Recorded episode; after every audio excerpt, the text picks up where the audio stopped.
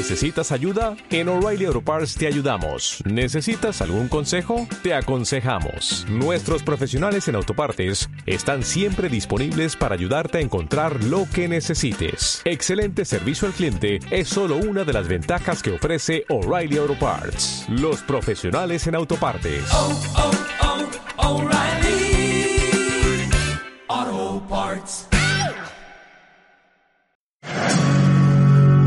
Through this world all alone. You gotta take your soul. You're on your own. The crow flies straight, a perfect line. On the devil's bed until you die.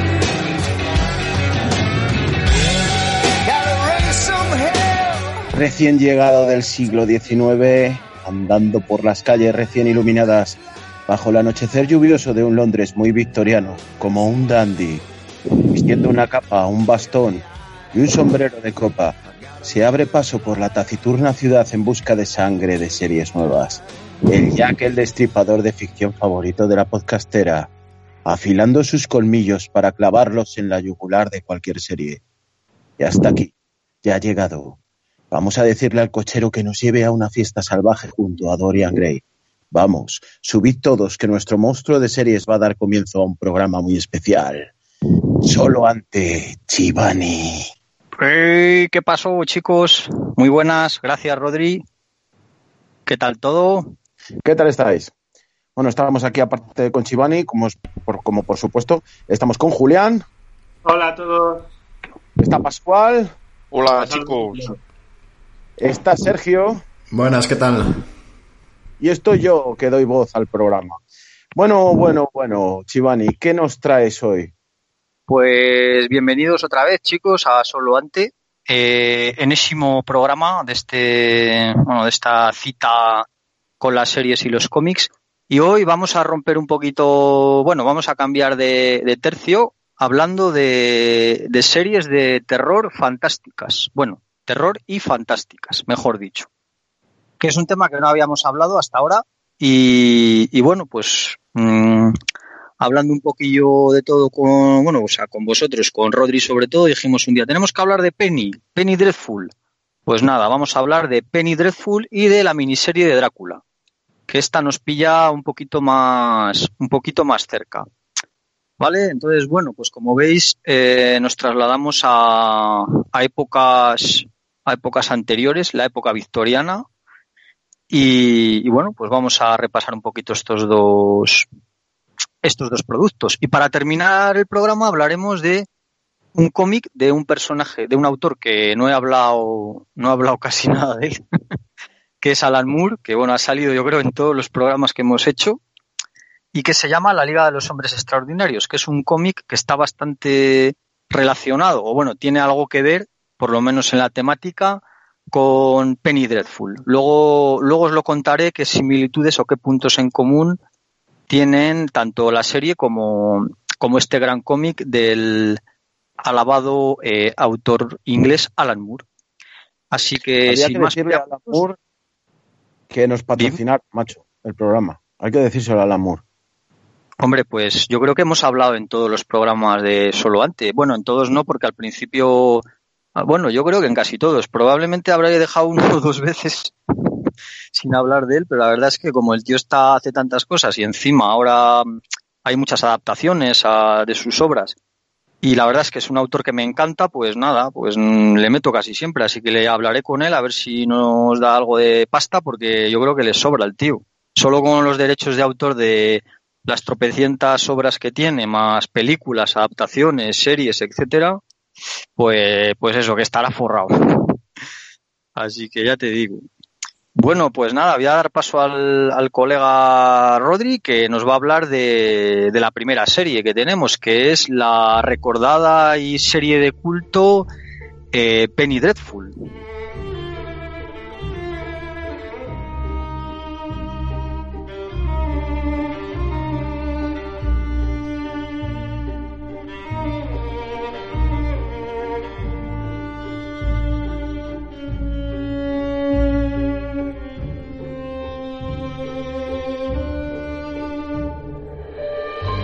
Pues sí, pues una gran serie que fue cancelada, que solo tiene tres temporadas. Penny Dreadful, la serie de Showtime, emitida entre 2014 y, y 2016, producida por Sam Mendes y creada y escrita por John Logan. Es una serie con una estética increíble, maravillosa, un casting cojonudo y una ambientación soberbia. El guion, la polla, buenísimo, con frases gloriosas. El reparto es variopinto, es muy coral. Eh, yo personalmente destaco las interpretaciones de Eva Green como, Vanessa Ives y la de Josh Harnett, que bueno, que no es un tío de mi devoción, pero en esta serie la verdad es que se sale, eh, como Ethan Chalder. Luego no quiero dejar pasar eh, desapercibidas las, las interpretaciones de Rory Kinner como Caliban, Carney como Dorian Gray y la de Billy Piper como Brona, que la verdad es que son muy buenas también. Pues Penny Dreadful es una ficción eh, ambientada en un Londres victoriano de finales del siglo XIX, una época que es el resultado de uno de los movimientos culturales más fructíferos, el romanticismo. Eh, ya estuvimos hablando del romanticismo en uno de los programas de Un Momento y Volvemos anteriores, eh, tiempo atrás, sobre los monstruos, que quiero decir que y recomendar que escuchen porque es, es cojonudo. Y hablamos de esto también. El tránsito del siglo XVIII al XIX significó el tránsito de lo real a lo fantástico, del pensar al sentir. Una época de opiáceos, eh, dolor y placer, borracheras locas, dandis, suicidios precoces, para mantenerse joven eternamente, el bote nebré, el romanticismo y los monstruos de Milton, la poesía de Lord Byron o William Blake, la prosa proteica de Mary Shelley, la belleza de Oscar Wilde. Penny Dreadful eh, nos presenta un Londres bello y monstruoso, un Londres en el que todo el mundo convive de alguna manera con, con, un monstruo y está entre la luz y la oscuridad. Eh, conviven poetas borrachos, millonarios aburridos, cansados de la vida, pero que están deseando ver algo que les sorprenda por otro lado, videntes, espiritistas, magos, visitantes exóticos, Londres en el que la religión va de la mano con la ciencia, el ateísmo y la fe se da la mano, un Londres empírico y totalmente sincero, en el que los monstruos se encuentran entre bambalinas en un teatro, en las sombras, frente a un espejo, frente a un retrato, en el retrato mismo, dentro de un cuerpo esperando a salir, a arañar desde el interior tras una cortina de lluvia. El compositor de la serie, de, de la música de la serie, eh, va por cuenta de Abel Korniowski, que es otro punto fuerte de, esta serie. Eh, su, música nos deleita y nos guía por un viaje que va de la razón, del racionalismo a ultranza a lo irracional. Nos pone una bandera en la mano que enarbola los sentimientos y las emociones, las supersticiones, y nos sume en una profunda oscuridad desde la que podemos observar el culto al mal y las tendencias humanas más enfermizas.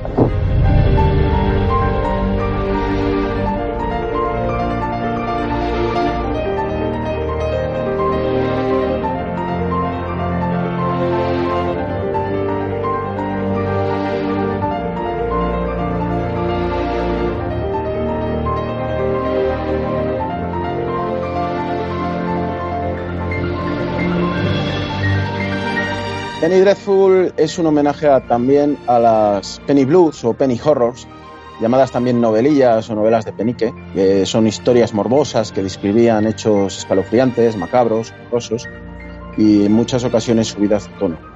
Eh, se publicaban en los periódicos, un ejemplo claro es, eh, habréis oído hablar de, de Sweeney Tooth, el barbero diabólico de la calle Fleet, y, por ejemplo, también el, Drácula, de Bram Stoker está inspirado en Barney the Vampire. Es otra historia de estas. En estas novelillas eh, no había historias sobre Dorian Gray o Drácula o el monstruo de Frankenstein. ¿Y qué hace el director Logan? Pues los junta a todos en su propio penny horror y haciendo su propio formato televisivo. Personajes y monstruos románticos que conviven juntos en una trama. Van Helsing, por ejemplo, Víctor Frankenstein, Mina, el monstruo de Frankenstein, el hombre lobo, Dorian Gray.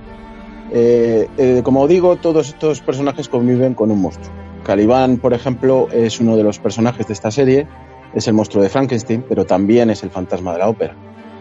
Todos tienen sus demonios, sentimientos oscuros, conflictos éticos y morales, y odian y aman a partes iguales.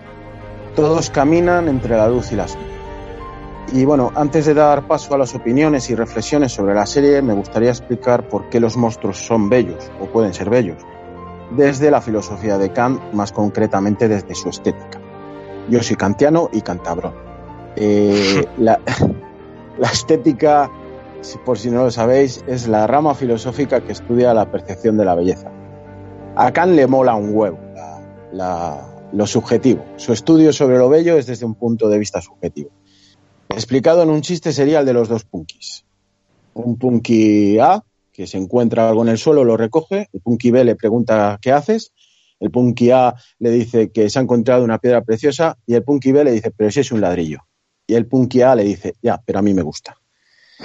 eh, Muy bueno. Kant diferencia entre bello, sublime y siniestro. Un monstruo es un exceso, por tanto es sublime. Un monstruo, además, es siniestro. Nos produce temor, miedo, incertidumbre, caos. Al sentir esto, y si no apartamos la vista, el asco no interviene para nada. Un monstruo sin armonía en sus elementos, lejos del canon helenístico de belleza, caótico y por tanto siniestro, sin que nos produzca asco, siendo sublime por su exceso, puede conducirnos a que tengamos una experiencia estética y por tanto ser bello.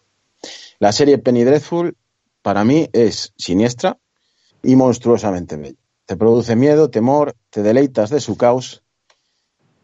Y para terminar, diré que los puntos eh, a destacar eh, que entrarían en, en, esta estética sería la ambientación, sería como también el, el, vestuario, el vestuario que es, no deja de ser la poca luz que hay en esa oscuridad tremenda.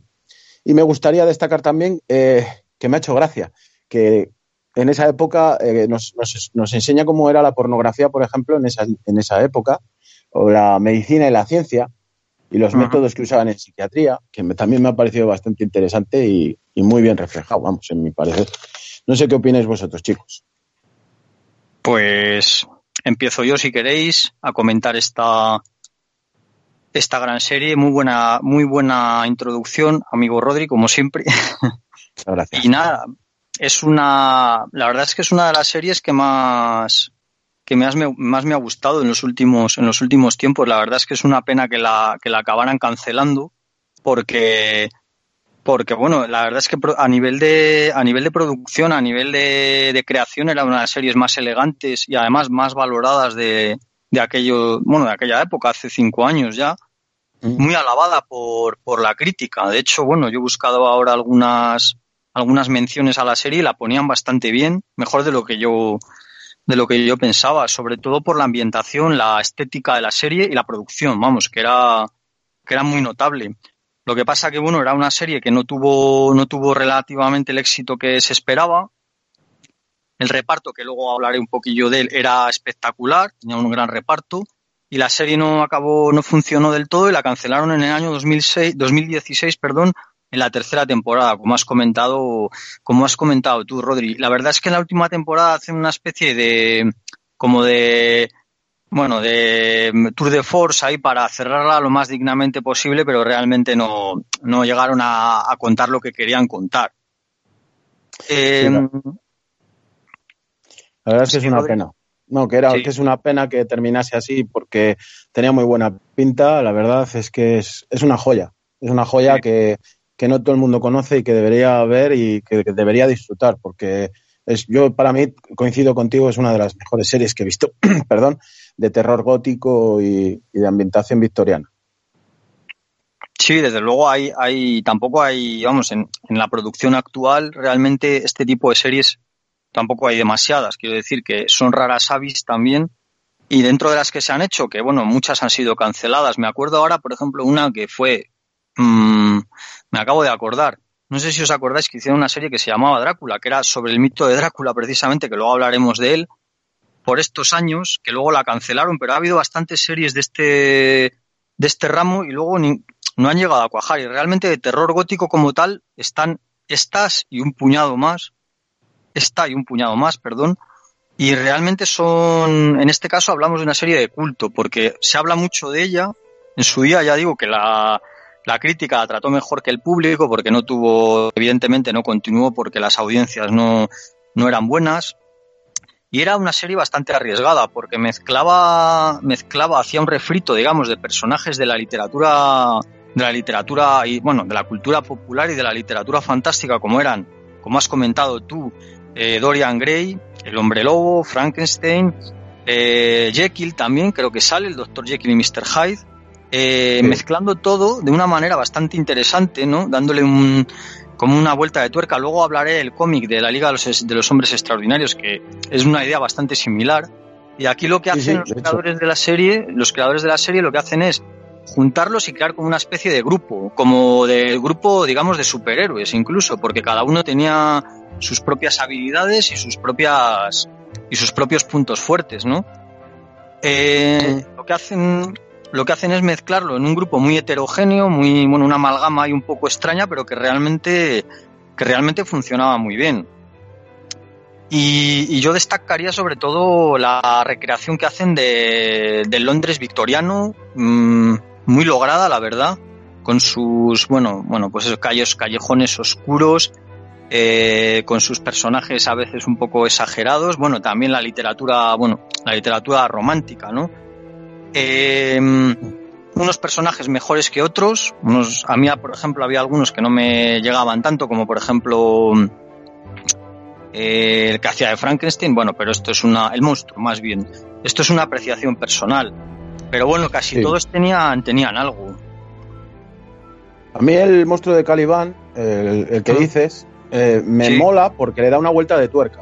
Habitualmente en la literatura, eh, o vamos, el tratamiento que ha tenido Frankenstein, el monstruo de Frankenstein, mejor dicho, es, eh, le trataban de diablo, de demonio, de tonto. Eh, Sí. Este le da una vuelta de tuerca y al que trata como a tonto y, a, y un demonio es a su creador, a, a, a Víctor Frankenstein. Sí, efectivamente. Sí, sí. Es una. Sí, la verdad es que la serie juega un poco con. Con cambiar un poco los roles de, la, de las historias tradicionales también. Aparece también. eh, aparece Drácula en la serie. Bueno, creo que de hecho en la primera temporada, no sé si en la, en la- al- alrededor de todas las temporadas, la amenaza, si no recuerdo mal, la amenaza es la del vampiro, creo recordar. Aparece, aparece ahí como la gran amenaza dentro de, de la, de la serie. Eh, hemos hablado también, por ejemplo, del hombre lobo. Aquí también le da una vuelta de tuerca porque resulta, bueno, el hombre lobo es un personaje, el de Josh Harnett, que sale, que sale en la serie, que has comentado.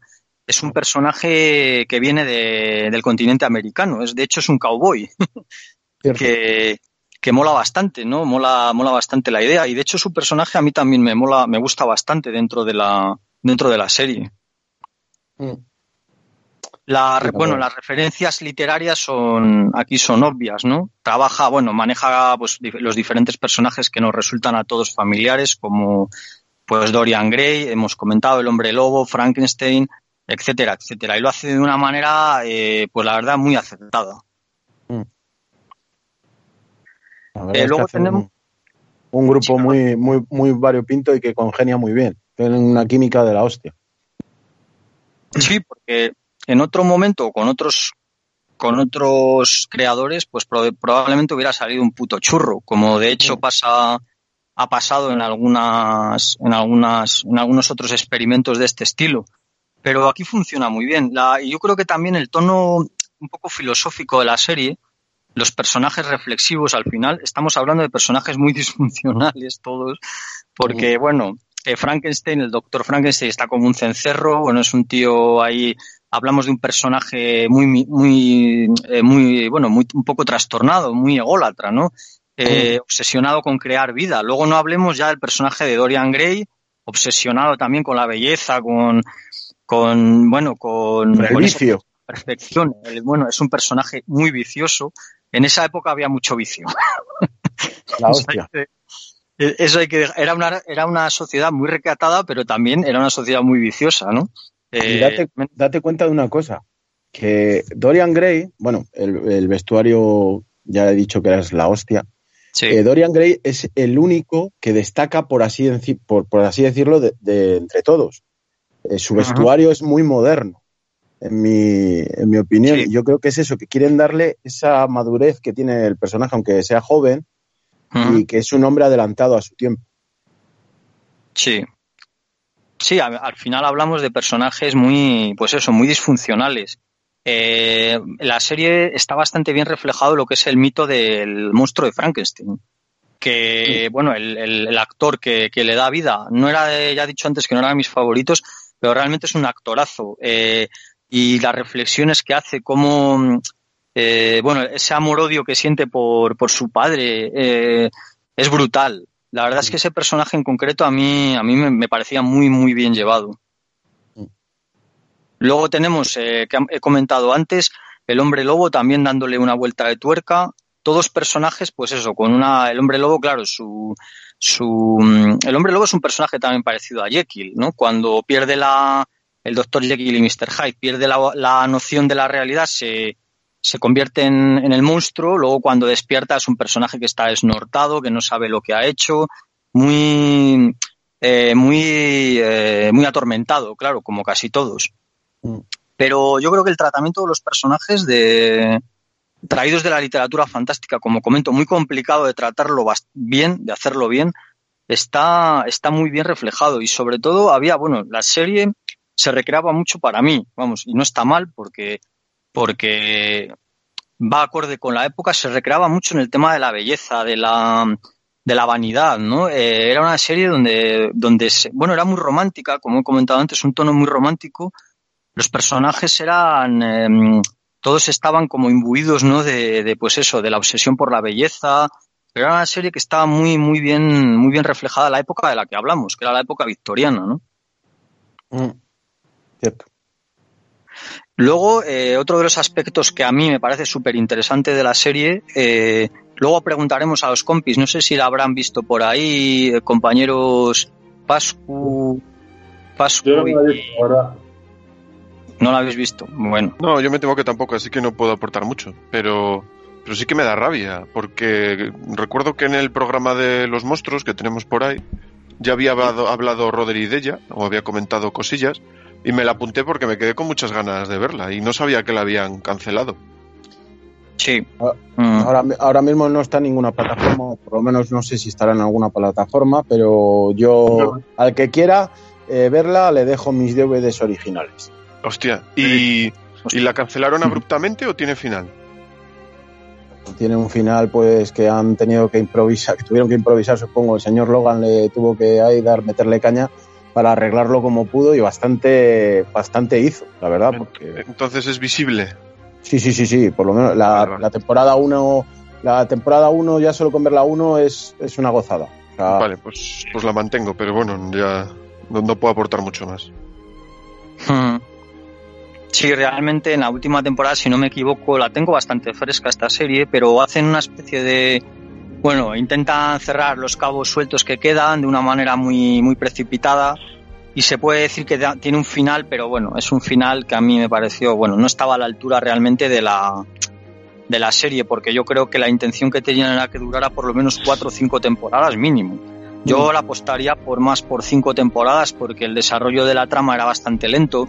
Era una serie que se, se recreaba mucho en los diálogos, tal. Pero realmente para mí la trama, hombre, siendo interesante, lo importante yo creo que era una serie de, de los personajes, ¿no? De la evolución de los personajes y de y un poco de reflejar. De hecho, bueno, el la trama era muy sencillita. Quiero decir, era un enemigo ahí que estaba en la oscuridad, eh, que se supone que era el, el conde Drácula, el enemigo de, del grupo, digamos. Y luego era una serie muy discursiva, pero vamos, yo entiendo que era una serie más de personajes. Pero sí que merece la pena verla porque es una serie bastante diferente, para mí, ¿eh? Para mí es una serie muy diferente a todo lo que se está haciendo ahora mismo. Y solo por, por los personajes que hay, los actores, merece mucho la pena verla. totalmente de acuerdo. A nivel de reparto, que a mí me parece que también es interesante que comentemos que era una serie con un reparto cojonudo. Mm, Cierto, Timothy Dalton, por ejemplo. Timothy Dalton, eh, James Bond, que a mí me gustaba como James Bond, a que este actor le crujieron soberanamente, pero bueno, a mí era un actor que me gustaba mucho como James Bond. Eh, Eva Green, ¿no? La maravillosa Eva- Green. Vaya, vaya, vaya interpretación. Esta muchacha para mí es la mejor de, de la serie. Sí, de hecho Eva Green es la es la que hace de enlace entre todo en, en lo que es la serie, es la un poco la protagonista realmente. Mm. Aun- Aunque es una serie coral, digamos, pero es, es Sí. ella la protagonista, Sí, también un poco Doctor Jekyll y Mr. Hyde. efectivamente. Pero es como una especie, si no me equivoco, es una especie de psicoanalista, ¿no? hace Sí, es, es vidente. Claro, y va como haciendo una- un trabajo psicológico con los personajes, que están todos como unas putas cabras. y entonces, bueno, ella tampoco está muy allá. Esta- bueno. Ese te iba a decir que consejos doy que para mí no tengo, porque joder. Claro, es que es, es cojonudo eso, pero bueno, es uno de los detalles de la serie, pero la verdad es que Eva Green es un pedazo de actriz, probablemente aquí, bueno, es la mejor del reparto, Sí. eh, y da el papel que hace es, es muy acorde a, a su físico, pero también un poco a la, al- a, la- a los, a los personajes que ha hecho. Luego hizo una película, si no me equivoco, eh, en la que hacía un personaje parecido. No me acuerdo ahora de la peli, ya lo buscaré. Hostia, me quiere sonar, ¿eh? Sí que es verdad. Sí, ¿verdad? Sí que es- Como sí que de es una cierto. academia de... Sí, joder, eh, la de Cago en Die, eh, para chicos extraordinarios, algo así. Sí, Era. que era de- no, pues, no es de Tim Burton, era un estilo Tim Burton, ¿verdad? Esa Sí, peli. sí, sí, sí, sí, sí. Vale, vale, bien. Sí, luego hizo, creo que al poco tiempo de cancelar, o en esa época hizo un papel bastante, bastante parecido, pero vamos, es una actriz cojonuda y, y aquí lo peta, vamos, lo peta de mala manera tía. Y, y quizás es la base de un poco de la serie, la que liga un poquito todas las tramas y todo lo que va apareciendo, porque son tramas bastante, digamos, bastante inconexas entre sí. Quiero decir, los personajes se van juntando, pero son tramas paralelas. Y ella es la que une un poco todos los, los cabos que van quedando sueltos por ahí. Yo creo, bueno, esto es una teoría personal y, bueno, cada uno puede tener la suya, yo respeto lo demás. Yo lo que creo es que además es tan interesante esta, este personaje de Eva Green porque eh, eh, si te das cuenta, aunque sí que usa elementos de la literatura romántica, no es el, es el único personaje, yo creo, bueno, habrá alguno por ahí seguro, pero es el único personaje que no tiene un mito, que es pura y llanamente para esa serie. ¿Sabes lo que te quiero decir? Claro. Sí, Y Sí, por sí, eso sí. yo creo que, que tiene ese, ese interés, da ese interés, que luego todo suma, claro, el conjunto, todos los personajes de la, del folclore romántico también aportan, pero es ella el, el elemento principal y es tan interesante por eso mismo, porque es puro de John Logan, yo creo. Sí, sí, además es un personaje, es lo que dices tú, que es la única que no está basada en un personaje, creo yo, vamos, que yo sepa, en un personaje de literario y es un poco el hilo conductor de todo lo demás, que aquí tiene mucho que ver también, ahora que lo comento, con eh, el cómic de la Liga de los Hombres Extraordinarios, donde es Mina Harper, de la Mm. novela de Bram Stoker, la que hace un papel muy parecido al de, al de Mm. Penny, que también es una, es una curiosidad. Luego lo comentaré más, más, un poco más amplio, ampliaré un poco, pero vamos, se parece bastante en este sentido al, al cómic también. Luego tenemos en el reparto a Josh Harnett, que es un actor que a mí lo tenía perdido y creo que de hecho está perdido, no sé si está ahora mismo haciendo algo. Este chico era un actor que lo petó bastante jovencito, que salió en bastantes películas, pero que luego ha desaparecido un poco del mapa, yo creo, no... Yo le tenía por un actor más, más cotizado, me sorprendió verle en la serie y lo hace muy bien, la verdad es que hace un papel bastante, bueno, bastante potable, decente, digamos, Sí, tampoco... Es- está, está más que correcto, ¿eh? te digo en serio, está más que correcto. Sí, este sí. hace una- no es- No es de mi gusto, pero en esta serie está más que correcto. Sí, ¿verdad? Y además hace una, vamos, que hace un papel, el tío tiene porte porque es guapetón, joder, y, y ha ganado un músculo también. Sí, y Pero luego, en, este, en este caso, perdona que te corte, sí, yo sí, creo que su- lo que más le suma al personaje no es que sea guapo, que evidentemente lo será y lo petará y será un fucker. Pero el caso es el, el misterio que tiene ese personaje, lo misterioso, su pasado. Eso es lo que le enriquece. Sí, ¿verdad? Ujú. Sí, además el, el personaje aquí que ya os he comentado antes hace un poco de... es el hombre lobo, ¿no? Es el mito del hombre lobo. Y lo que es un personaje que viene en la... es un poco el, el distinto porque viene de Estados Unidos, es un... como un cowboy, ¿no? Que se dedica, si no me equivoco, era como guardaespaldas o, o algo Sí, así. el Es tío, guardaespaldas y tiene su el, habilidad. El, el show este que hace. eh, van de gira por, por, por Inglaterra con disparando y haciendo puntería como si fuera un pistolero. ¿Eh, Julián? ¿Se Como algo- como Buffalo Bill o algo así. Sí, Sí. como Buffalo Bill. Eh, la- lo último se te ha oído mejor, ¿eh? Sí. Sí, no, no sé lo que has hecho al principio, dónde estabas y dónde tenías metido el, el- la napia, pero bueno. La tenía, la metida en el culo, tío. Entonces cuando la sacábamos salía de todo ahí. Ahora mejor, Julián, bienvenido. bueno, ¿Qué decías? ¿Qué decías?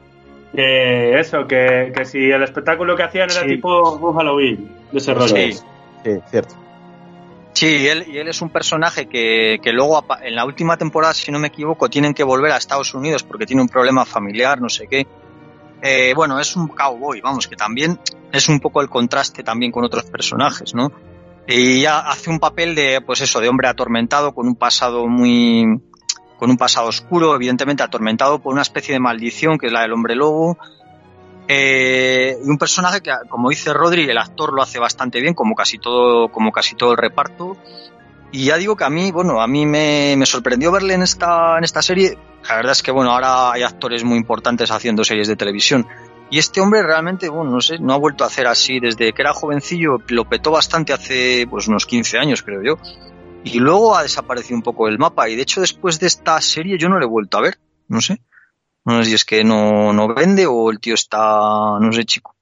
Pero bueno, la verdad es que aquí hace un, hace un papel bastante interesante. Y luego de actores no me acuerdo, la verdad es que luego hay otra serie de actores que son británicos que, que me suenan, pero tampoco son actores así demasiado conocidos en el, vamos, a nivel de mainstream, de, la gran industria, pero la verdad es que hay algunos que son, eh, que son bastante o, muy buenos, ¿no? Está, por ejemplo, Y, ¿quién? Billy, Billy Piper. Br- de Brona es una actriz también cojonuda. No, no la conozco mucho, pero es muy buena. Sí, sí, el reparto es cojonudo y además todos ahí en un momento, en un, vamos, en un, hacen un trabajo más que potable. También, como hablábamos de Timothy Dalton, que Timothy Dalton, si no me equivoco, en la serie también hace de Van Helsing, ¿puede ser? No, de Van Helsing ¿No? no. Ah. Eh, Timothy Dalton hace decir Malcolm Murray, que es una especie de en la Liga de los Hombres Extraordinarios, el explorador, ¿cómo se llama? El- Ah, de, sí, sí, del, joder, ¿cómo se llama? Que tampoco me acuerdo. Eh, Quatermain. Quat- Al- Quatermain. Alan Quatermain, efectivamente. Pues, ah, sería pues un sí, es papel parecido a Quatermain. El que hacía de Van Helsing es el malo de Tron, el malo de el guardaespaldas del malo de Titanic, eh, que ahora mismo no me acuerdo cómo se llamaba, me cachis, que tengo en la punta de la lengua. Eh, bueno, ya me acuerdo. Eh, David Warner, David Warner. se llama. Mm. Ese es Ah, Abraham pues Van Helsing. no, no- no me acordaba yo de- del papel que hacía Timothy Dalton. Sí que me acuerdo que me gustó la, vamos, me gustó mucho, me gustó mucho el papel que hacía y no sabía si era Quatermain, bueno, el, una- algo parecido a Quatermain, que aquí hay otra coincidencia con el cómic o, o Van Helsing. Y bueno, el reparto, pues nada, otro de los puntos, de los puntos fuertes y, y poco más que comentar de esta serie. Yo, vamos, la recomiendo a todos los amantes del- de la fantasía, del terror gótico, de las novelas, pues eso, tipo Drácula, Frankenstein. La recomiendo muy mucho. Es una, una serie además bastante digerible de ver. Tampoco es que es una serie que se complique mucho la vida con, a nivel de historia. Es una historia bastante sencillita. Ya digo que el potencial que tiene, para mí son sobre todo los personajes. Mm.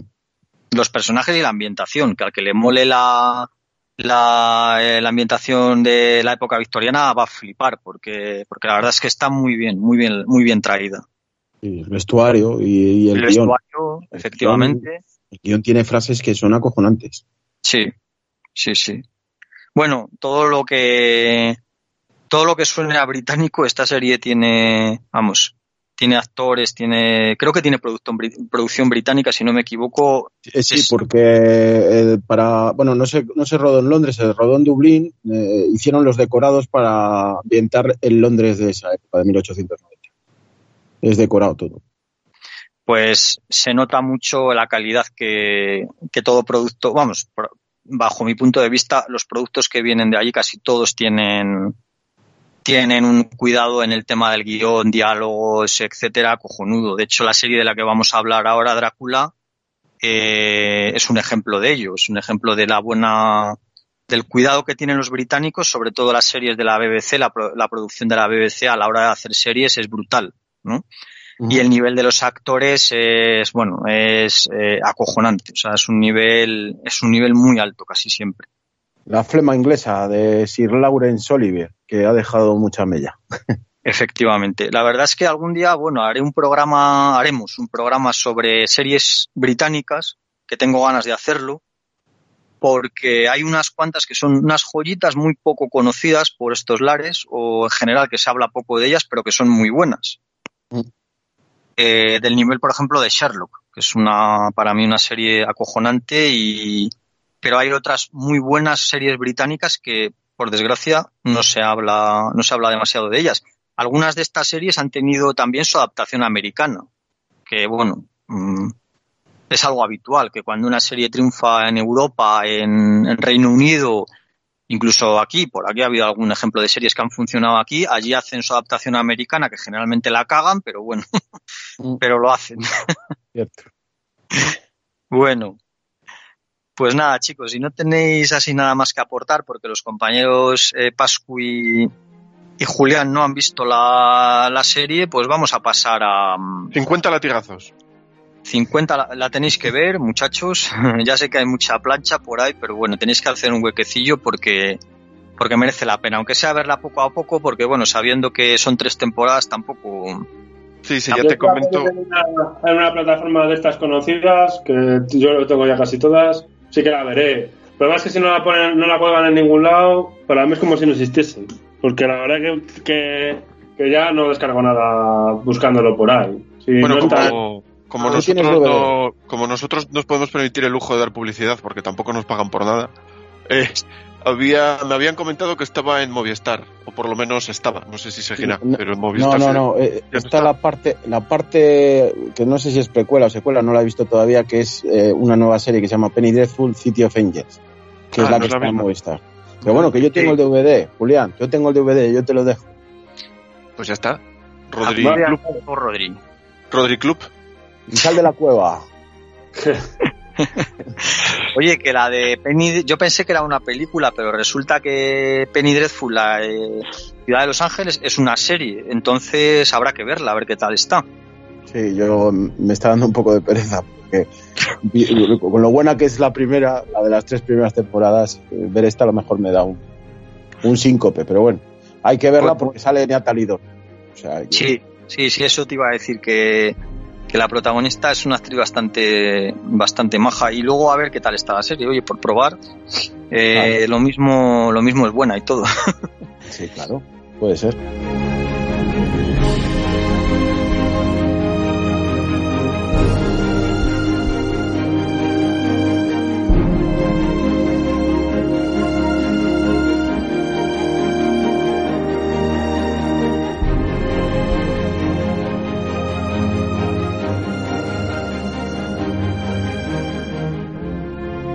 Vale, chicos, pues ahora vamos a pasar a una serie que, bueno, mm, tiene algún punto en común, sobre todo, bueno, sobre todo el, el tema de la producción, que es una producción británica, de la BBC concretamente, y que es la miniserie del año 2020 llamada, titulada Drácula.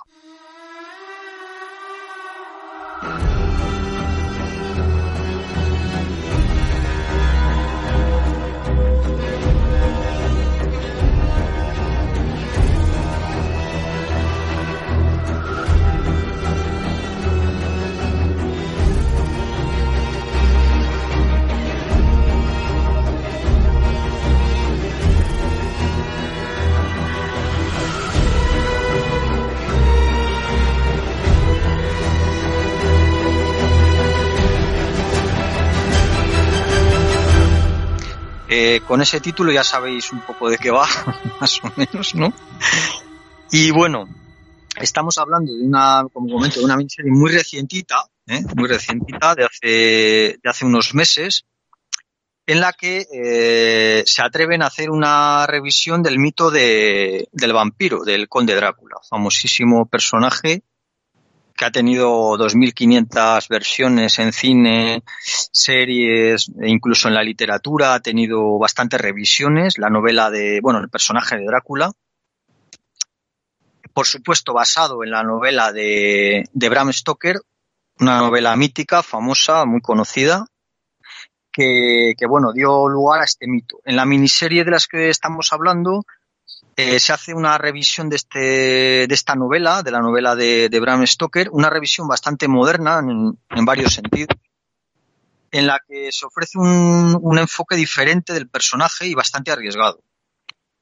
¿Vale?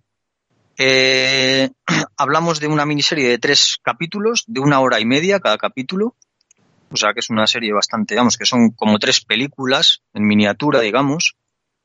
Eh, eh, en la que, bueno, son auto, bueno, cada capítulo es autoconclusivo, digamos que forma como una pequeña, como una pequeña historia en sí mismo.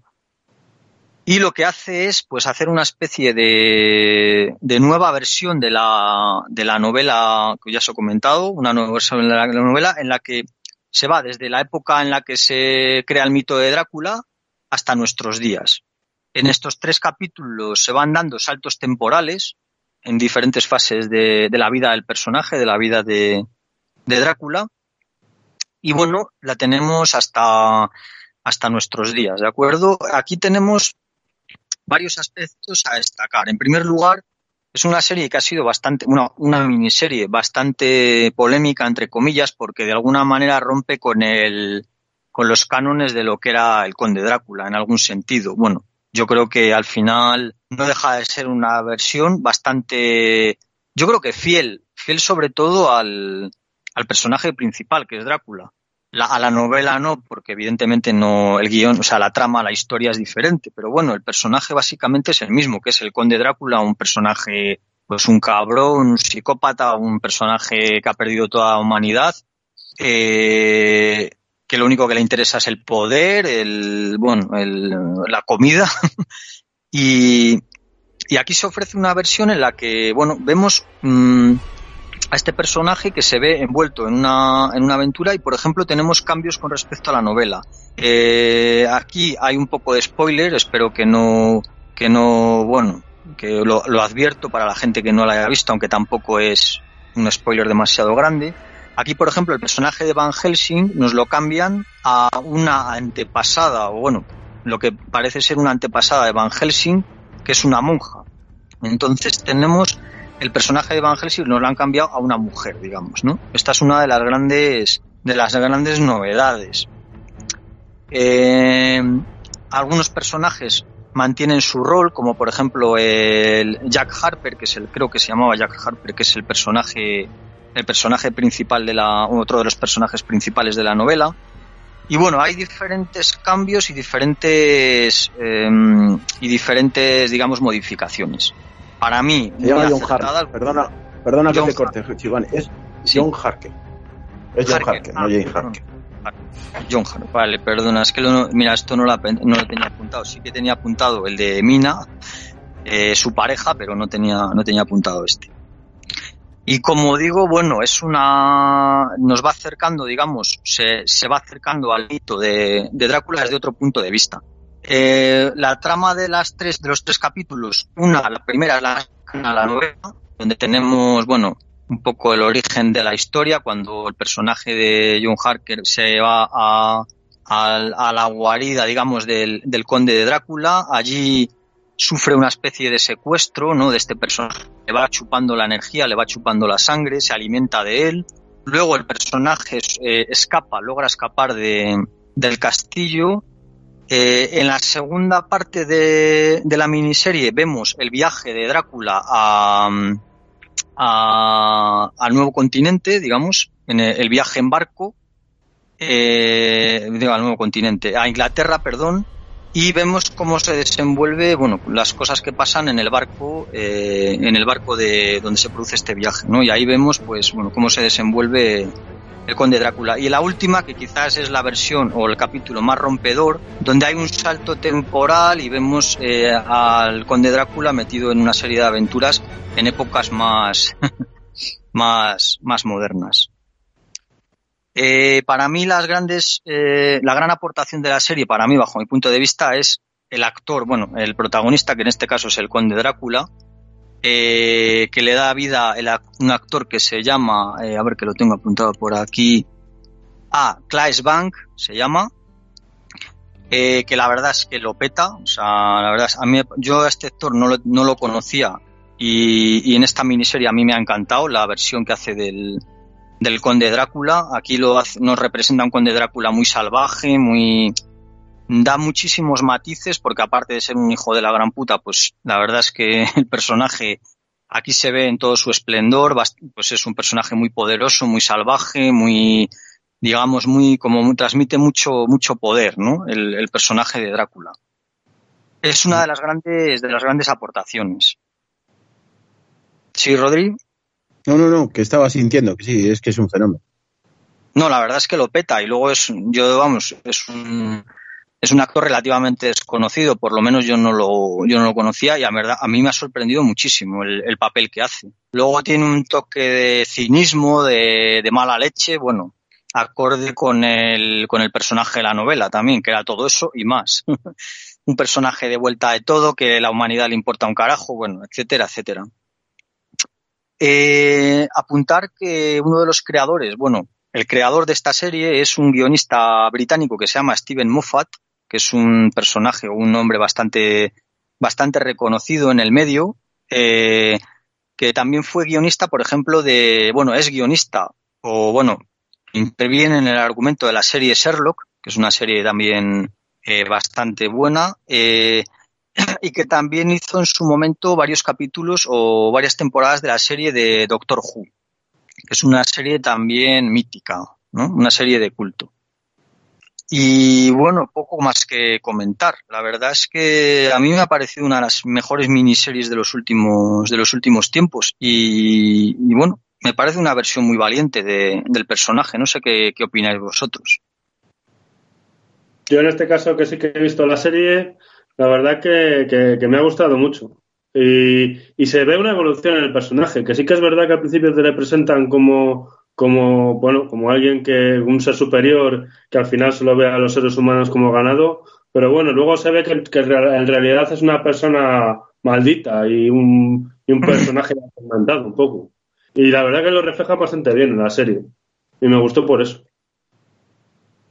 Sí, Luego sí. al final, bueno, al final de la serie hay una vuelta de tuerca también que a mí me gustó mucho sobre el propio mito de los vampiros, ¿no? Como, porque siempre la mitificación del vampiro de por qué, bueno, aunque no tiene ninguna justificación, quiero decir, al final los vampiros es una leyenda, ¿no? Pero, por ejemplo, por qué no les puede dar la luz del sol, que eso en diferentes películas, en diferentes revisiones de los vampiros siempre han dado explicaciones diferentes, ¿no? Algunos, bueno, son, diferentes versiones de lo mismo, ¿no? Pero ¿por qué tienen miedo al crucifijo? Por ejemplo, que en este tema, en la miniserie, eh, hay un, bueno, se justifica de alguna manera dentro de la propia, de las propias coordenadas de la serie, de la miniserie, se justifica el miedo, por qué no pueden, no puede darles la luz del sol, por qué tienen miedo a los crucifijos, etcétera, porque realmente la única debilidad del, del conde Drácula es eso, es decir, son las, los crucifijos y, que le dé la, luz del sol. En ese, vamos, en ese sentido se, juega un poco también con, con eso. Y sí que estoy de acuerdo con, con lo que comentas, Julián, que hay una, para mí sí que hay cierta evolución del personaje.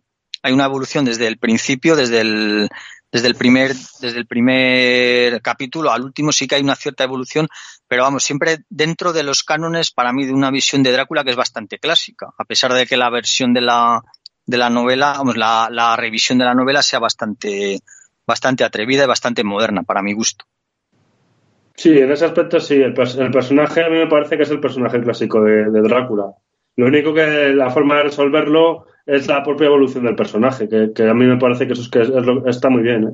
Y es una forma así un poco sorprendente de, de llevar la trama, ¿no? Más de, de, de, la, de la serie. O sea, la trama subyacente, porque luego cada capítulo tiene su propia historia. Claro.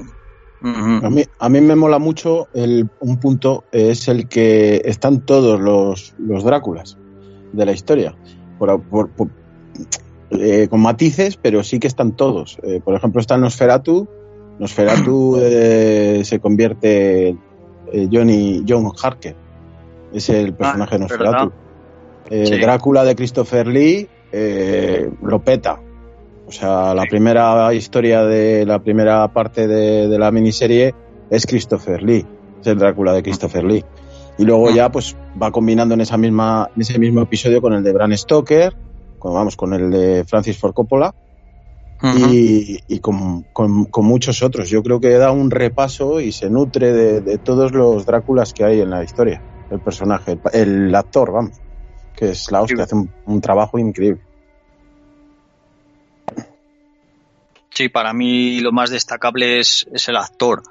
Luego, bueno, ya digo que hay un poco, ha habido un poco de polémica, aunque a mí me parece una chorrada, porque bueno, al final, al final el cine o la mini, las series lo que tienen que hacer es mm, inventar e innovar. Quiero decir que a mí me hubiera gustado ver una versión del Drácula de Bram Stoker en serie, pues sí, pero bueno, ya que haces algo, pues haz algo diferente. Luego el es que- nivel... Dime. Perdona, perdona que te corte. Yo es que te digo una cosa, es que entiendo por un lado que haya habido polémica, si te refieres a que pues que hay gente que la ha dejado de ver y tal, porque yo, yo fui un caso en el que casi la dejó de ver, que vi el, al principio nada más empezar a un tío que se parecía a Julián López, que parecía el- el- la caracterización recién salida de, de la hora chanante y digo, me estaba, me estaba sacando totalmente, tío, me estaba sacando totalmente, pero, pero luego entiendes que está hecho adrede, Sí. Ya que tiene su porqué. Claro, y luego, y luego hay momentos geniales. Eh, sin destripar nada de la trama, nada gordo, digamos, en la primera parte, que es la más parecida a la novela, quizás. eh, bueno, el mismo hecho de que, de que Van Helsing sea una mujer ya le da una monja, ¿sabes? Ya le da que es la némesis, o sea, es un poco la que se enfrenta, digamos, la gran enemiga de- del conde Drácula. Ya le da otro aire, ¿no? Y luego es un personaje, el de, de la, monja, que mola muchísimo. Porque es una monja, o sea, es un personaje muy, una mujer muy valiente que no le tiene miedo, no se enfrenta a él, ¿no? Digamos, le, le, le pone en un brete, ¿no? Luego, por ejemplo, en la primera, en la primera, en el primer capítulo hay unos niños vampiro que no, o parecen que son niños vampiro, que también a mí me parece genial eso, o sea, me parece una idea, una idea cojonuda. Y luego la serie es muy rompedora en ese sentido, pero tampoco se lo toma demasiado. Quiero decir que no es, yo no lo veo como una sátira o como una, eh, como una especie de, ¿cómo te diría? Como una especie de broma, sino, o, co- como una burla, sino lo veo como un homenaje realmente al, al, al personaje y a la novela, ¿no? Porque está muy bien, muy bien reflejado. Totalmente de acuerdo. Luego te digo una cosa, la Sí, monja, eh, Van Helsing, eh, mm, funciona también esa química que tienen con el personaje de Drácula porque no sé, no sabría decir a ciencia cierta si es piedad o compasión, pero hay algo que siente ella por, por, por, por el conde Drácula. No sé si Sí, es ¿verdad? compasión o piedad, porque es que es, es difícil de, de diferenciar la piedad de la compasión, ¿no? Sí, Y al revés, y al revés también ocurre. El, el Drácula en ese aspecto tiene un poco de admiración por ella. Porque todo el resto de mortales como que la, te- la temen y, y ella no. Sí, hay una relación. Mm. Es una relación de amor-odio. Luego en el tercer capítulo rompes un poco, se rompe toda la. Porque sí que es verdad que el tercer capítulo rompe un poco con el- los, los dos primeros a nivel temporal y rompe un poco la. el vamos, rompe un poco con la historia de los dos primeros, pero precisamente es a mí una de las cosas que más me gustó. Yo al, no- principio cuando empecé a ver lo de "¿Qué puta mierda es esto, no me gustó, pero luego a medida que vas viendo la, el capítulo, es que mola, mola. Y luego además el final da una versión de la historia de la mitología de los vampiros que a mí me gustó. O sea, me pareció algo original, algo fresco, que bueno, como ya digo, los, los ingleses tienen un sentido del humor muy inteligente y, y saben jugar con este tipo de cosas, que a lo mejor en otras manos hubiera sido una mierda, hubiera quedado horrible, pero aquí queda de otra manera y, y juegan sin complejos, ya digo, sin burlarse del mito, sino de alguna manera como un homenaje, un homenaje muy divertido, que por cierto es algo que hacen con Sherlock, ¿no? Sherlock, el mito de Sherlock lo traen a la época moderna y queda de puta madre. Y tú al principio cuando lo empiezas a ver dices, ¿qué cojones es esto? ¿Qué han hecho? ¿Sabes? Pero luego funciona muy bien. Funciona bien, pero bueno, el personaje lo peta y, lo- y el respeto que tienen hacia la mitología de, de Sherlock Holmes, al propio personaje, a, bueno, a todo. Lo, son capaces de traerlo a la época moderna y que no sea un chiste. O sea, que sea algo que realmente funciona. Funciona de puta madre, además. Sí. Ya digo que, bueno, el, el creador de, de Sherlock es uno de los que participa en, en esta miniserie y se nota, se nota porque además es uno de los más, Steven Moffat es uno de los más reputados guionistas y, y escritores de la televisión, de la televisión británica. No sé si el compañero Pascu ha visto Mácula, compañero Pascu. No, yo solo he visto Brácula con B de Barbate, ¿vale? Bueno, ¿ya has visto esta miniserie o no la has visto? A ver. No, me temo que tampoco. Yo hoy vengo de oyente, ¿vale? Vengo de oyente a, Pero nos vas a a, disfrutar, a disfrutar de vuestra conversación, que sé que es un tema que os apasiona y a que, y a que me piquéis para ver ambas.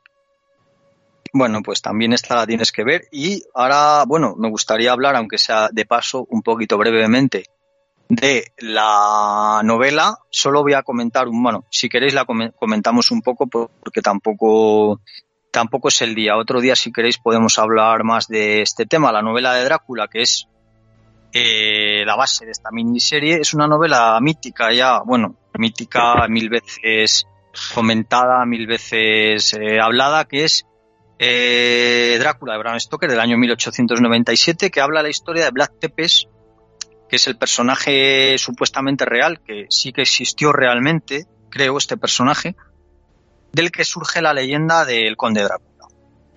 Eh, novela, ya digo, de esta novela surgió la adaptación, que para mí es la mejor adaptación al cine de, del Conde Drácula y de los vampiros en general, que es la película de Coppola del año 1992, con Gary Oldman, mm, brutal en esa película, y que es una, para mí, bueno, ya digo que es la mejor, la mejor adaptación que hay de una novela o de una, un relato de vampiros.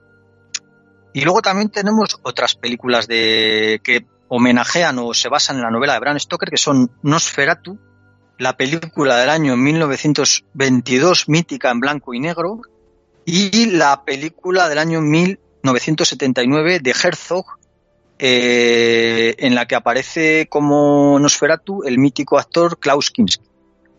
No sé si habéis visto todas. Eh, la última no, y eso que ¿No la has visto? Klaus Kinski me gusta mucho, macho. Pues eh, Nosferatu está del año 1979. Eh, yo sí que la vi, la vi, y de hecho la vi hace un par de años. Yo no la había visto, eh, me parecía, vamos, no la, la había oído hablar de ella, me parecía, vamos, no, no la había, no la había echado el ojo. Y es una peli que está muy bien, eh. Es como, es un, bueno, es muy, es una peli muy particular porque los escenarios son así como más reducidos, todo, no es una superproducción de Hollywood, pero es una película súper, súper interesante. ¿eh? Y luego hay otra anécdota que está me, su- me suena, ¿eh? me suena de, de haberla leído que la película de Nosferatu, o sea, en el, el personaje de las películas de Nosferatu no es el conde Drácula, porque por un problema de derechos no se podía no se podía llamar Drácula, sino que le llaman Nosferatu. O le, bueno, o le llaman de otra manera al conde.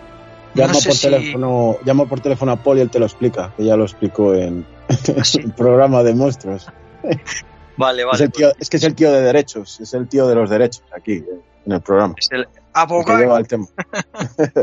abogado. Paul pues- Harker. Pues nada, decir eso, que, que por un problema de, de derechos, y de hecho el, el propio Conde Drácula aquí no aparece de la misma manera caracterizado que, que la película de que la película de digamos de Coppola, ¿no? La, el típica, la típica imagen del Conde Drácula con, con la capa, el pelo repeinado, ¿no? Aquí el, el, el vampiro es calvo, eh, feo, o sea, es horrible, es un ser ahí amorfo, ¿no? Julián y- López. ¿Eh? Julián López. Julián López. ya te digo. Es un ser ahí amorfo, ¿no? Que, que la verdad es que no es la, la imagen que tenemos, la imagen clásica del, del vampiro, vamos, del conde Drácula. Es, es una imagen diferente, digamos. Ujú. No sé si a vosotros os marcó como a mí la peli de Coppola, la del año 92. A mí me parece un peliculón. No sé qué opináis. Pues es, para mí es un peliculón. O sea, una, cuando, la que, cuando la vi me quedé flipado, pero desde bien, vamos, lo que más, me, lo que más recuerdo es los cambios, los transi- las transiciones de escena que hacía brutales con los ojos de lobo metidos luego en el túnel del que va por ahí el, tren. Buah, es brutal, brutal. Hostia, yo me acuerdo del, del inicio de la peli que va en tren, ¿te acuerdas tú de eso? Joder, y la es como Sí, sí. un pero pero no son escenarios reales. ¿Te acuerdas? No sé si son No, no, como no. de Es que o algo así. Sí, sí, sí, sí, sí, sí, totalmente. Pero son... queda de puta madre, que es lo bueno. sí, cierto.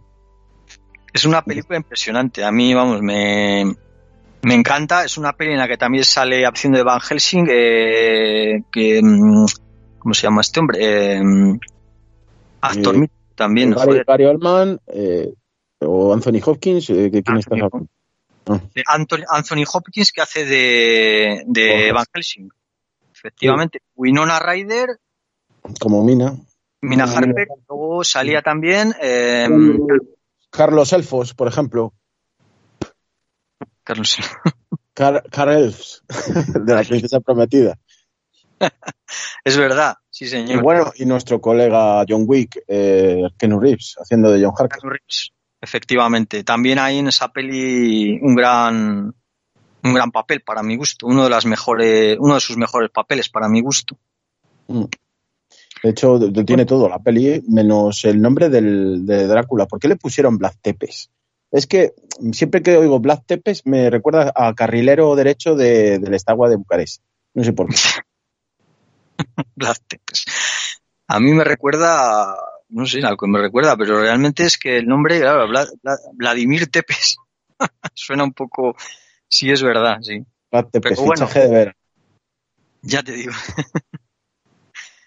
Pues bueno, película, ya digo, una película mítica. Eh, hay una novela que a mí me gustó mucho, que es, bueno, por comentar un poco a, a mayores de, de la mítica novela de, de Drácula, que se llama La historiadora. Creo que es una novela bastante reciente, de hace unos, bueno, en teoría, entre, no, entre comillas, bastante reciente, sobre el mito de Drácula, que le pega un repaso también a- al mito, que es acojonante, porque además es como una novela sobre la novela de, de Bram Stoker, ¿sabéis? No sé si me explico. Es una especie de, de ficción de la, en la que aparece la propia novela con y bueno, es, eh, participa, bueno, se habla del, del autor, pero bueno, también es fantástica. Quiero decir que es, bueno, es un pasote esa novela. A mí me, eh, me gustó muchísimo. Y bueno, de la peli, pues poco más que comentar que es una obra maestra con, con Gary Oldman, con, con Anthony Hopkins, Anthony Hopkins en sus mejores momentos.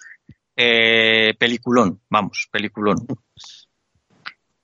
Y bueno, chicos, si no tenéis nada más que comentar de esta gran miniserie o de la peli o de la novela, Oh, yo tenía que decir una cosa.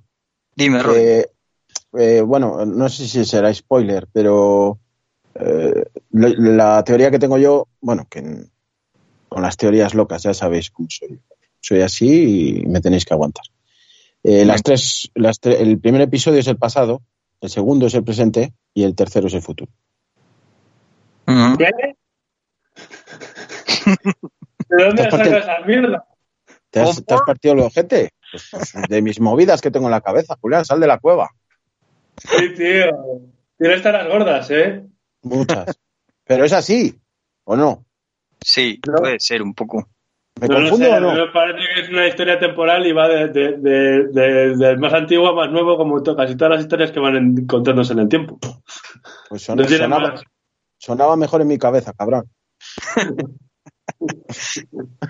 Bueno, bueno, Da, da paso a, a lo siguiente, Chivani. sí que es verdad que sí que es verdad que en el tercer capítulo hay un salto temporal, lo dejo ahí, bastante grande con respecto a los dos primeros, que son los más cercanos a la, a la novela.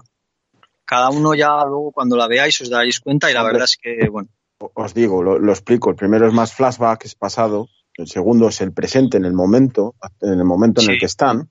Y Sí. luego es el salto ese al futuro. claro. Por eso, Sí, sí. por eso digo presente, pasado y futuro.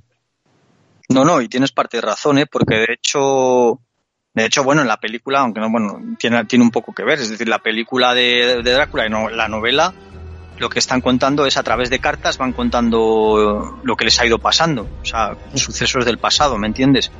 Eh, los personajes, vamos. Entonces, bueno, yo creo que sigamos. A mí sí que me cuadra lo que lo que estás diciendo. Tiene tiene, tiene cierto sentido. Gracias, Chivani, me animas mucho. Partimos taras mentales, Rodri.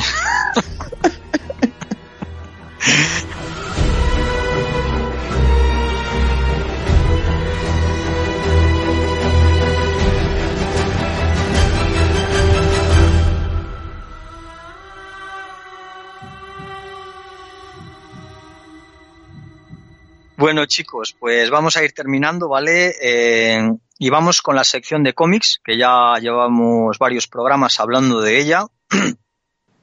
y bueno, la verdad es que había dicho, no voy a hablar de Alan Moore porque soy más cansino que la hostia, porque parece mi novio, pero, pero bueno, eh, pues voy a hablar de Alan Moore para, para joder la marrana, vamos. Eh, y como hay un cómic que se parece mogollón a Penny Dreadful, pues, bueno, que se parece mogollón, que son muy parecidos, vamos, que son casi calcados, pues me toca, me toca hablar de él.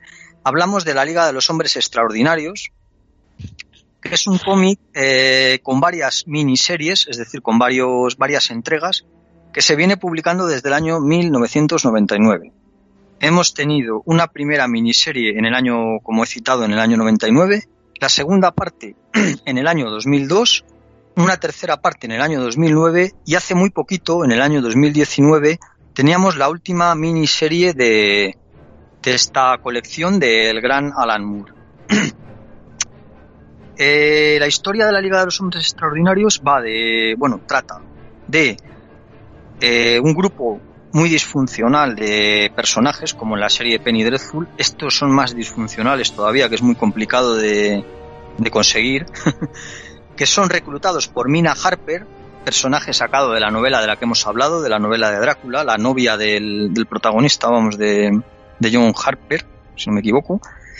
Eh, en esta, en esta, en los cómics, Mina, Mina Harper hace un poco de enlace del gobierno británico, bueno, de la corona británica, porque hablamos de, de la época, de la época del Imperio Británico.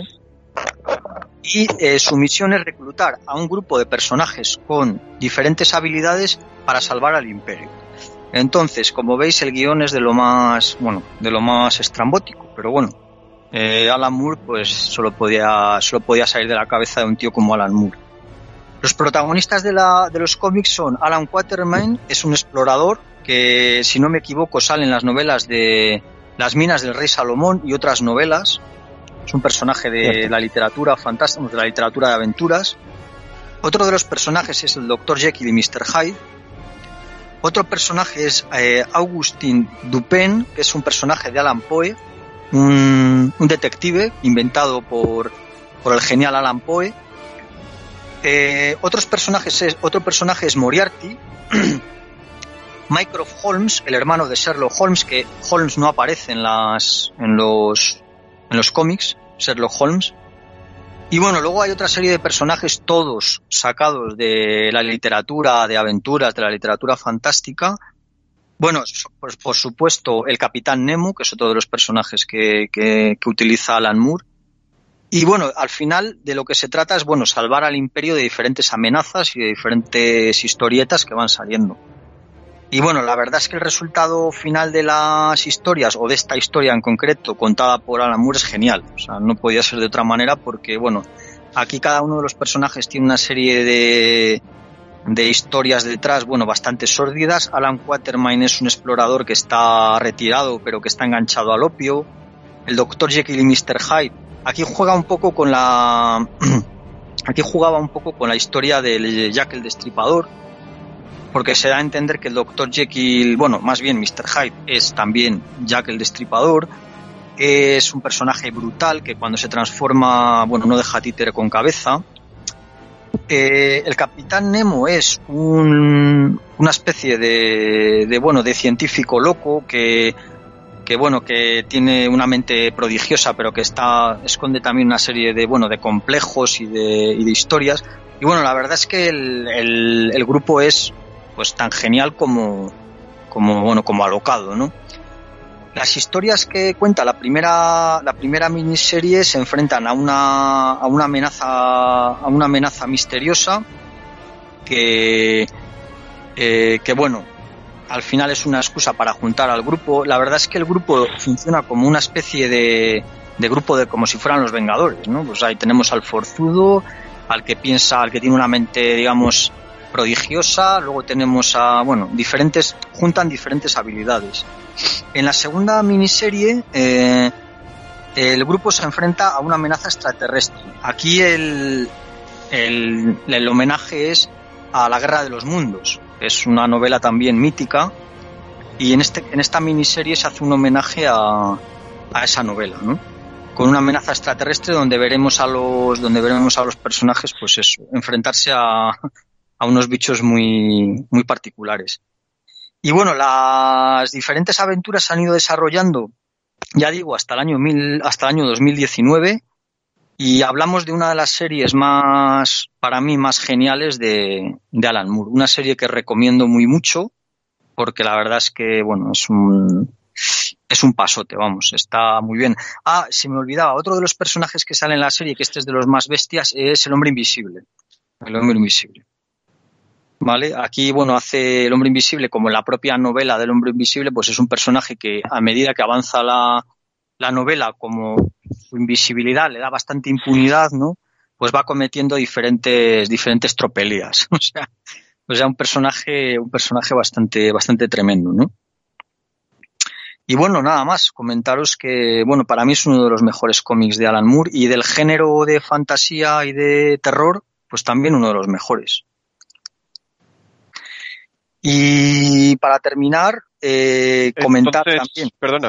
España, entonces por lo que me cuentas, la adaptación cinematográfica no le hace justicia, ¿no?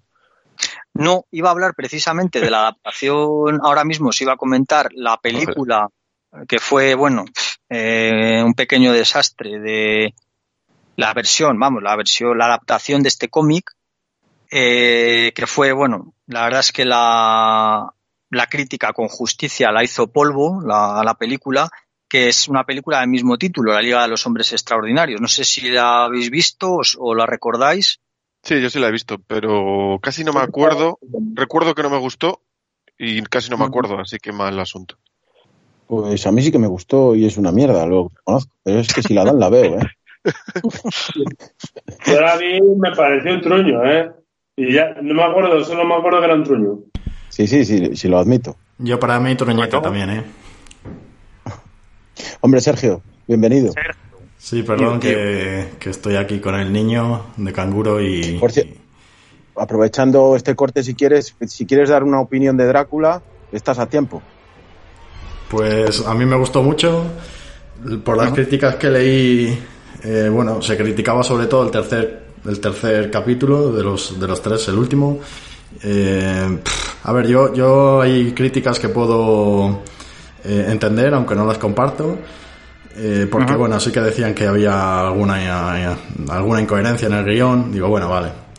Y luego también creo que una parte de las críticas fue porque sencillamente el- la, la serie se salta mucho los cánones establecidos, es muy rompedora, es muy innovadora y yo creo que hay gente que eso le, le- como que le molesta, le, le, le rompe los esquemas y no le gusta precisamente por eso, pero eso no tiene que ser malo, precisamente al contrario. Vamos, de todas formas, como digo, creo que que tuvo unas críticas justificadas y otras que yo, en mi opinión, una parte de las críticas no lo, no lo fueron. Pero vamos, a mí me parece, es que además el, es que el personaje de Drácula es que es un crack. Eh, yo supongo que le vestirán así adrede con ese peinado como muy antiguo, pero realmente su comportamiento es como muy moderno. Eh, tanto cuando estaba viviendo en Transilvania, como cuando viene al mundo del siglo XX, vamos, del siglo XXI. Es un, un puto amo. El tío es un crack. Además hay una conversación que me gusta mucho cuando está hablando con una, una señora, vamos, que, que está en su casa, o sea, bueno, un encuentro que tiene con una mujer que en su casa, en Sí. su propia casa, que le está diciendo a la mujer que, dice, joder, mm, bueno, el Drácula le dice, joder, si es que vivís aquí de puta madre, con agua corriente, con electricidad, con antibióticos, y claro, es que si lo piensas es verdad, vives mejor que, eh, ahora vives mejor que cualquier rey de, de hace 500 años. O sea, simplemente te el uso de antibióticos es un super avance. Si sumas la electricidad, si sumas el agua Claro. y tal, y alternativas de ocio, si puedes pagarlas, claro. Y Pues bueno, imagínate vamos, cómo viven los reyes de ahora. Ya. Bueno, que me estaba liando, pero vamos, que un- a mí me, me encantó. De, incluso el tercer capítulo que vi que fue el que más criticado, el que más críticas tuvo. Sí, vamos, yo lo hemos comentado antes que, que estábamos hablando de la serie. La verdad es que la serie tiene momentos muy, muy buenos, ¿no? Y, y a mí el último capítulo me gustó mucho, aunque al principio ya como que perdí un poco el interés por el salto tan brutal que hay y por el cambio de escenario, pero joder, el último capítulo también está muy bien y la serie en, en general tiene unos momentos impagables, momentos muy divertidos, pero también momentos de, o sea, que el personaje realmente la, tiene un empaque cojonudo el, el personaje de Drácula y, y todos los demás, bueno, los personajes que van saliendo también son es un juego, ¿no? Es un juego con la novela, digamos, o con el mito de Drácula, pero que funciona muy bien, no es una como comentábamos antes, no es una chapuza ni es un, un divertimento barato, sino que tiene, tiene sus cosillas y luego lo que comentas, esos momentos, esas bromas son cojonudas, porque además el personaje es muy, muy histriónico, ¿no? Es muy divertido el personaje de, de Drácula, es un cachondo, vamos, un cachondo mental. Lo mejor- Entonces funciona muy bien. Lo mejor para mí es el personaje. una pregunta. Sí, Uy, perdón. Eh, Que tenía una pregunta para Sergio. Dime, dime.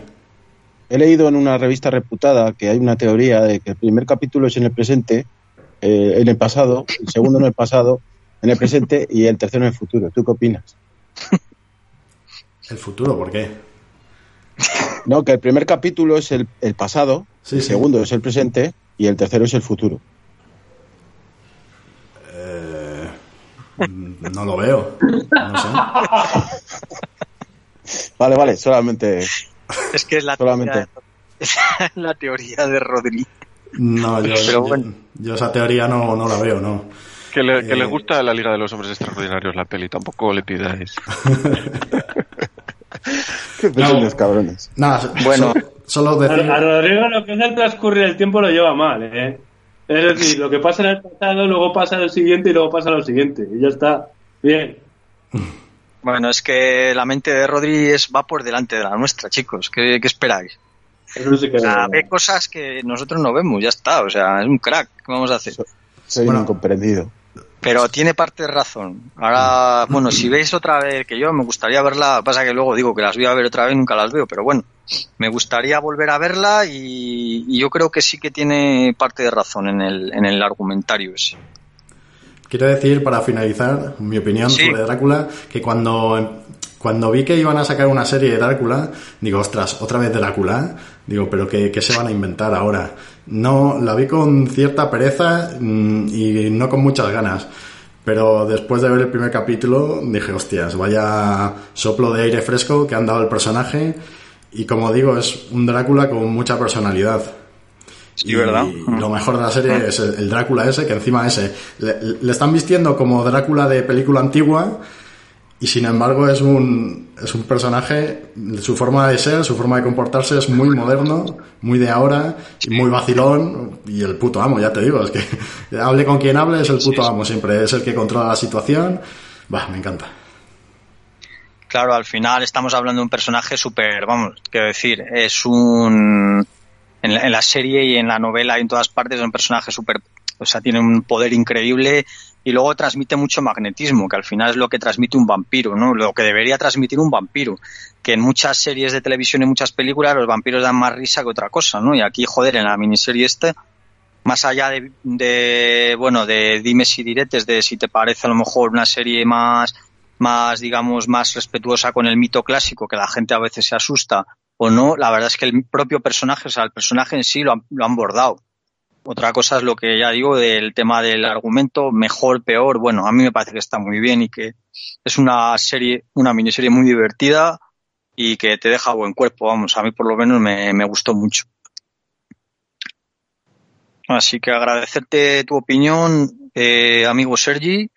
Estábamos acabando para rematar ya la faena con la película de la Liga de los Hombres Extraordinarios, que solamente quería comentarla por encima, porque, bueno, es una versión del cómic del que estábamos hablando, que no tiene nada que ver realmente con, con la grandeza del cómic. Una película del año 2003, que, cuyo mayor valor, bueno, yo creo que estoy un poco de acuerdo con Rodri en que de tan mala es un poco buena. no sé si me explico quiero decir que.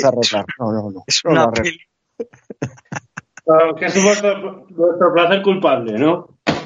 Claro, es una película que yo el otro día estaba viendo un cacho porque la echaron en la tele justamente y digo, joder, si es que tampoco tiene que ser tan mala, pero claro, luego ya y dices, bueno, en fin, Estados Unidos, la película del año 2003, duración, bueno, 110. Nada, no os pego el- la chapa, simplemente comentar que fue, creo que fue una de las últimas apariciones en el cine de, de Sean Connery, del mítico Sean Connery, por no decir la última, no estoy muy seguro. Eh, y bueno, la verdad es que es una pena porque terminó sus últimas apariciones pues con esta cosa tan, bueno, tan mala, ¿no? Tan, tan cutre. Pero bueno, la verdad es que el cómic merecía, merecía algo mejor y aquí hicieron una adaptación bastante, bastante mala de, del original, con todo el potencial que, que tiene el original. Y a mí lo peor que me parece, lo que menos me gusta, como, como suele ser habitual en las adaptaciones yankees, americanas, es que quitan un poco la chispa de los personajes. Les hacen como más blanditos, más de producto de consumo y claro, al final se los cargan. Entonces, bueno, aquí en, en la película, en el cómic, por ejemplo, el, el Quatermain, el, el viejo, o sea, el que hace Sin en el cómic es un, es un hombre demacrado que no puede con el culo, que está enganchado al opio, quiero decir, es un personaje muy tétrico, o sea, muy, mucho más, mucho más, eh, digamos, eh, joder, mucho más humano, ¿no? Aquí te lo venden, aquí como ya empiezan con un personaje más de acción, más, no sé, cambian un poco a los personajes, los hacen más digeribles para el gran público y lo que hacen pues es cagarla, como, como casi siempre, ¿no? Así que poco más que comentar, señores. Yo creo que hasta aquí hemos llegado. Si tenéis alguna cosa más que decir sobre alguno de los temas, eh, alguno de los temas que hemos hablado, pues tenéis vuestro, vuestra oportunidad, chicos. Eh, que si alguien no escucha este programa y no ha escuchado nuestro capítulo sobre los monstruos en el cine, es muy buen complemento. Ahí lo dejo. Ah, pues yo ese capítulo no lo, creo que no lo he escuchado. Soy un pecador. La 50 verdad, latigazos. Pero no lo digas, hombre, que estás en el equipo, tío. Al menos no lo digas. No lo digas, joder. Hombre, pero yo no estaba, coño. yo no estaba colaborando, joder. Miente, coño, como hablo yo cuando hablo de cine. Bueno, Habla sin saber. Pues nada, diré que lo volveré a, lo volveré a escuchar. Venga. Bien, bien, bien. Así me gusta. Que lo tienes un poco olvidado y tal. Bueno, chicos, pues sí, lo volveré, lo volveré a escuchar. Que, que quedó muy bien ese programa y pasa que lo tengo un poquito, lo tengo un poquito lejano. eh. Sí, es que es, es, que es de la segunda temporada, sí. Bueno, no, es, Segunda es- temporada, ¿verdad? es ¿De el, la? el, el de monstruos es el, el último de la primera. Ah, el último de la primera. Estaba sí, con sí. que era. Pues yo pensaba, recordaba el primero Eso- de la segunda. Qué tonto soy. Y eso fue Eh, hace un par de ¿Cuándo? años, no sé. Un par de años. Es, es el... 2016. Cuando eran jóvenes estos tíos. O sea, Sí. época de Pleistoceno, ¿no? Vale. Más o menos. Nunca hemos sido jóvenes. Que, que yo quería Estamos decir más que... cerca de la cuarentena que de la treintena ya. Bueno, venga. Sí. Yo quería decir que, joder, es que la, la figura de Drácula daba para mucho que hablar y habría que dedicarle un capítulo especial, ¿eh? Dedicado solo a la figura de Drácula. Yo acepto, pero si me dejáis hablar de Brácula. ¿El Drácula quién es? ¿El de Condemor? Sí, Claro. no, no, Brácula con B de Barbater. Con de Mordos, ¿no? No sé, pero sí. esa yo- no he entrevistado alguna, ¿eh? Yo me parece visto justo.